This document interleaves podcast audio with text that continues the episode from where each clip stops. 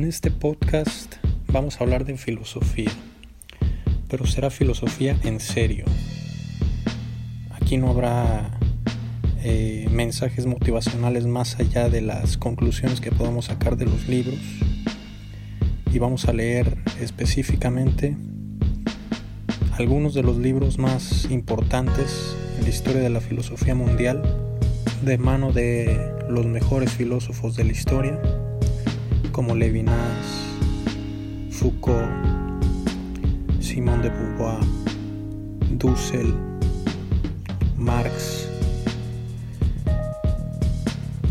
Este es un programa de filosofía en serio.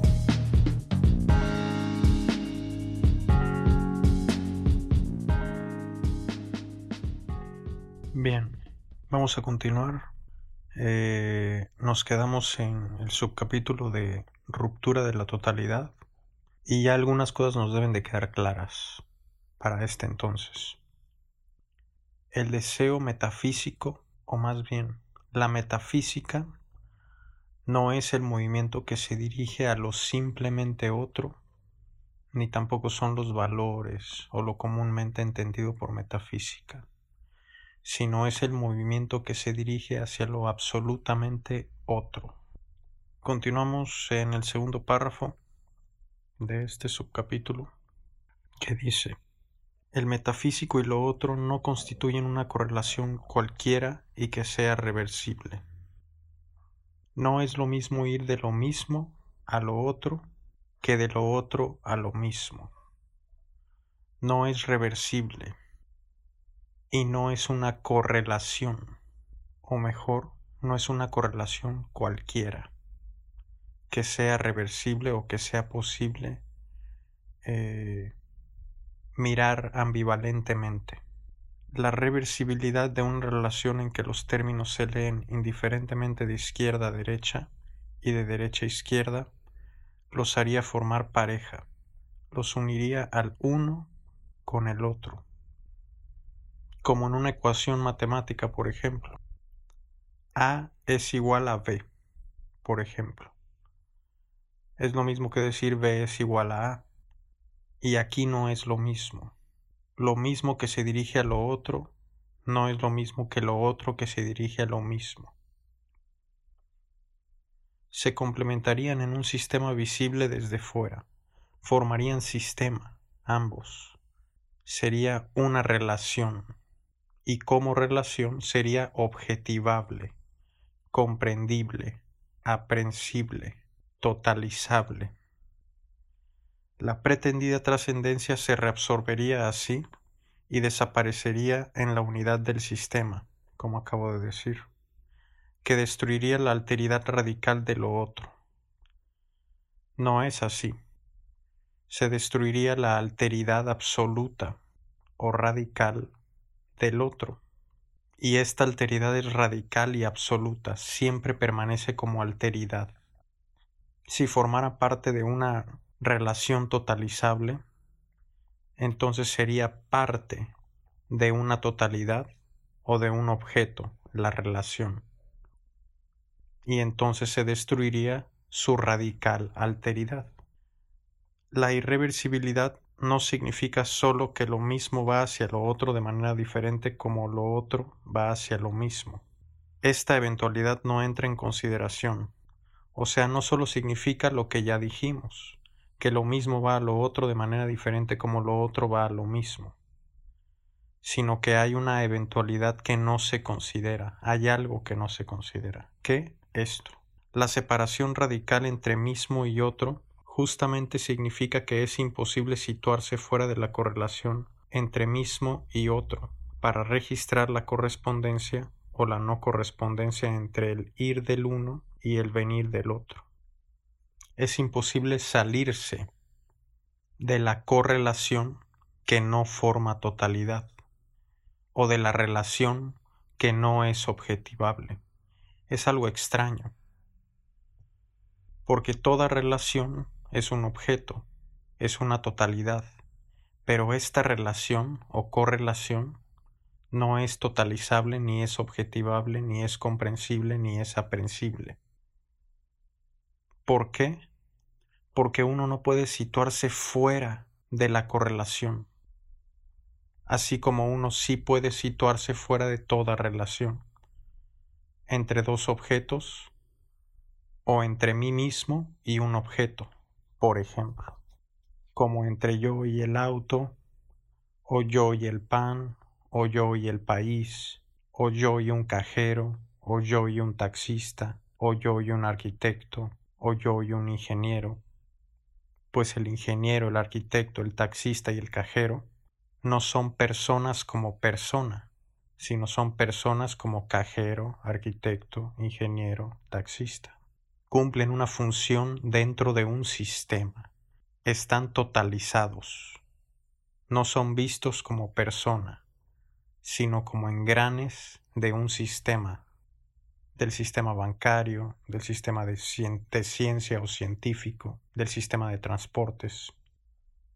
Entonces, esta relación entre el mismo y lo otro o el mismo y el otro, es imposible verla desde fuera, porque uno no puede exteriorizarse a ella para poder comprenderla o aprenderla u objetivarla.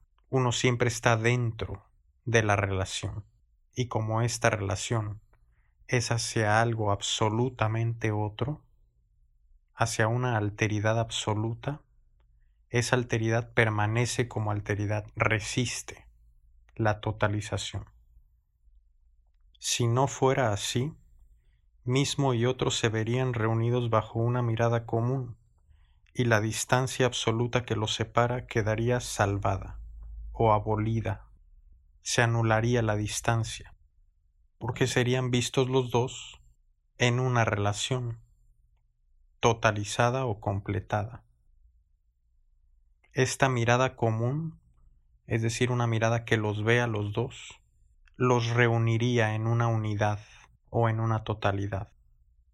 Serían una cosa, el mismo y lo otro. Y no puede ser así, porque la alteridad del otro es radical y resiste a toda totalización.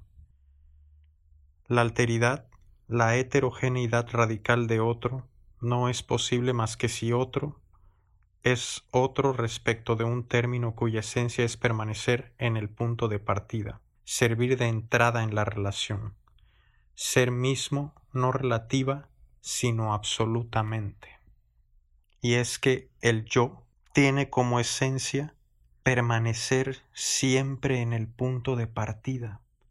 Todo es desde yo, todo, absolutamente todo, y por ello es absolutamente el mismo el otro es respecto a este punto de partida esencial, siempre otro.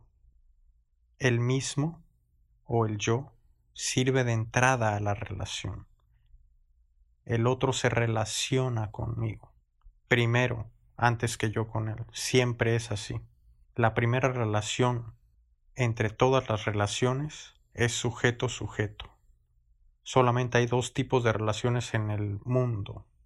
La relación sujeto-objeto, el sujeto con las cosas, con el universo, con la totalidad de la naturaleza, que es el universo, y la relación sujeto-sujeto. La primera de las dos es la relación sujeto-sujeto. ¿Cuál? La de nosotros con nuestra madre, que nos pare.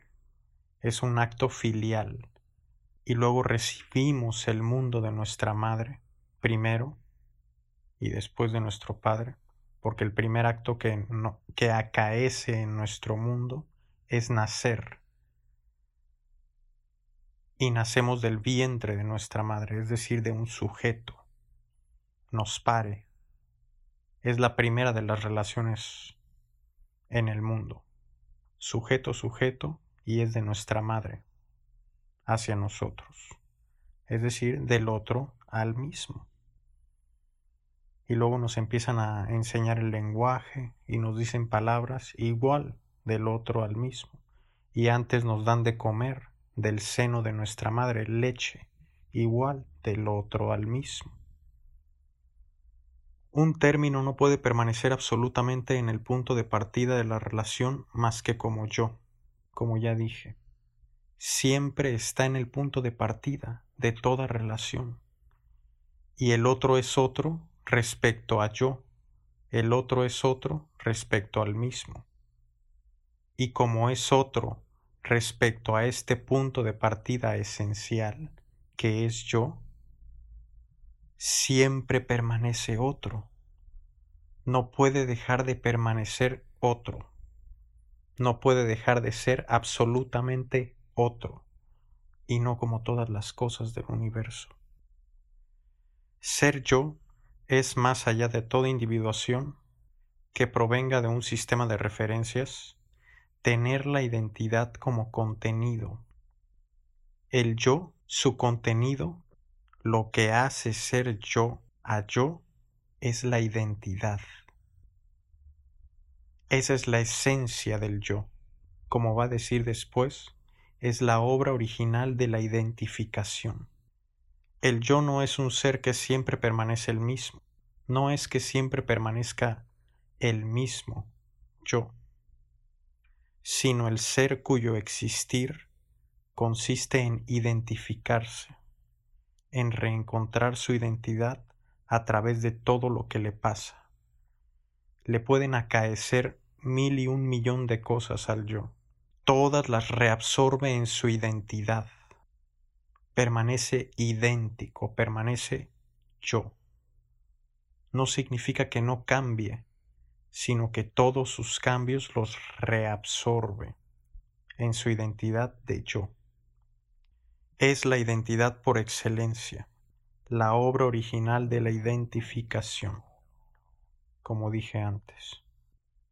El yo es idéntico hasta en sus alteraciones se las representa y las piensa, como cuando decimos este yo, este otro, como cuando nos comportamos de una manera o de otra, como cuando cambiamos de cinco años atrás a hoy, o como cuando cambiaremos de hoy a cinco años adelante. Todas las reabsorbe, se representa sus alteraciones, las imagina y las piensa. Permanece yo la identidad universal en que cabe abarcar lo heterogéneo tiene la osamenta de un sujeto, de la primera persona. Todo lo que le es heterogéneo lo reabsorbe, lo abarca, lo identifica. Y ese que identifica tiene la osamenta, por así decirlo, de un sujeto, de una persona. Es el yo, es el sujeto hay algo que le es heterogéneo y que siempre permanece heterogéneo, pero no son las cosas, ni tampoco lo que entra dentro del mundo ya totalizado, es decir, para ir al límite, la persona como ingeniero, como cajero, como taxista, como arquitecto, que cumplen una función, no son vistos como personas.